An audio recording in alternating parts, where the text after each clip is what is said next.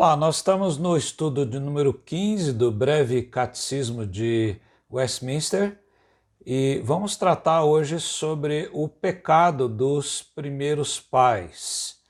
Deus colocou a árvore da ciência ou do conhecimento do bem e do mal lá no paraíso e é, o objetivo era o cumprimento do pacto das obras com base na obediência e na fé é, de Adão e de Eva. Deus lhes deu então o arbítrio, a liberdade para comer ou não do fruto proibido, e este era realmente um teste de obediência.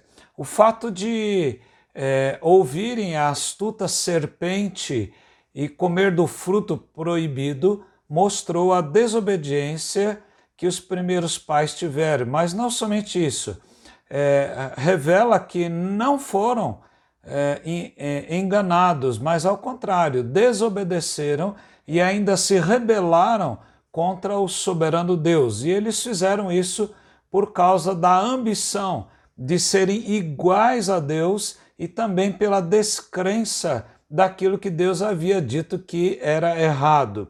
Nós poderíamos é, resumir numa única palavra o primeiro pecado dos primeiros pais como orgulho ou a soberba ou vaidade, como Calvino afirma que Agostinho estava corretíssimo quando diz que foi o início de todos os males e que pelo orgulho a raça humana foi arruinada. A pergunta 15 diz então: qual foi o pecado pelo qual nossos primeiros pais caíram do estado em que foram criados?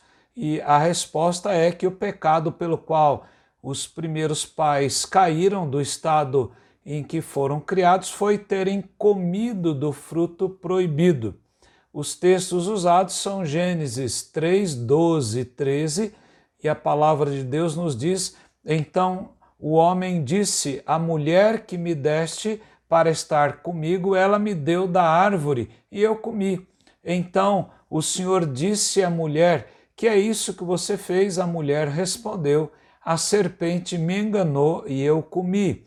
Em Oséias capítulo 6, verso 7, o profeta diz: Mas eles transgrediram a aliança como Adão, eles foram infiéis a mim. Veja que Adão, sendo o representante da raça humana, e como diz o profeta Oséias, houve transgressão desta aliança ou desse pacto de obras por inteira infidelidade ao soberano, ao soberano Senhor.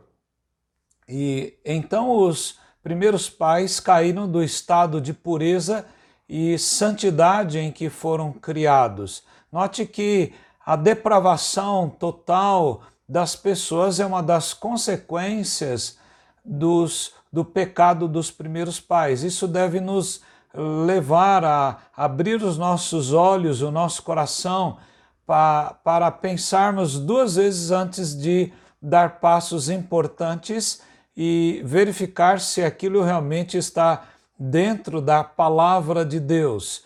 E também nós eh, somos chamados a, a olhar para nós e verificar que nós não devemos confiar em nós mesmos, mas necessitamos nos fiar na palavra de Deus e na oração. Veja que é, se pecarmos hoje ainda, Deus nos mandou o seu Filho Jesus. Ele é a propiciação, ele é o meio do pagamento dos pecados trazidos pelos primeiros pais. Então, é, a raça humana hoje é, sofre as consequências do pecado trazido pelos primeiros pais, mas a solução está em Jesus. Jesus veio para salvar o homem, a humanidade que está perdida, uma vez que todos estão depravados. Isso nos leva a entregar o coração ao Senhor Jesus e entregar a Ele e, e, confessar o nosso pecado, a nossa insuficiência e agora seguir uma vida crendo no Senhor Jesus buscando uh, o arrependimento sincero e buscando agora uma vida de fé, de prosseguir nesta salvação a quem eh, Jesus, por quem Jesus morreu e a quem nós somos também chamados.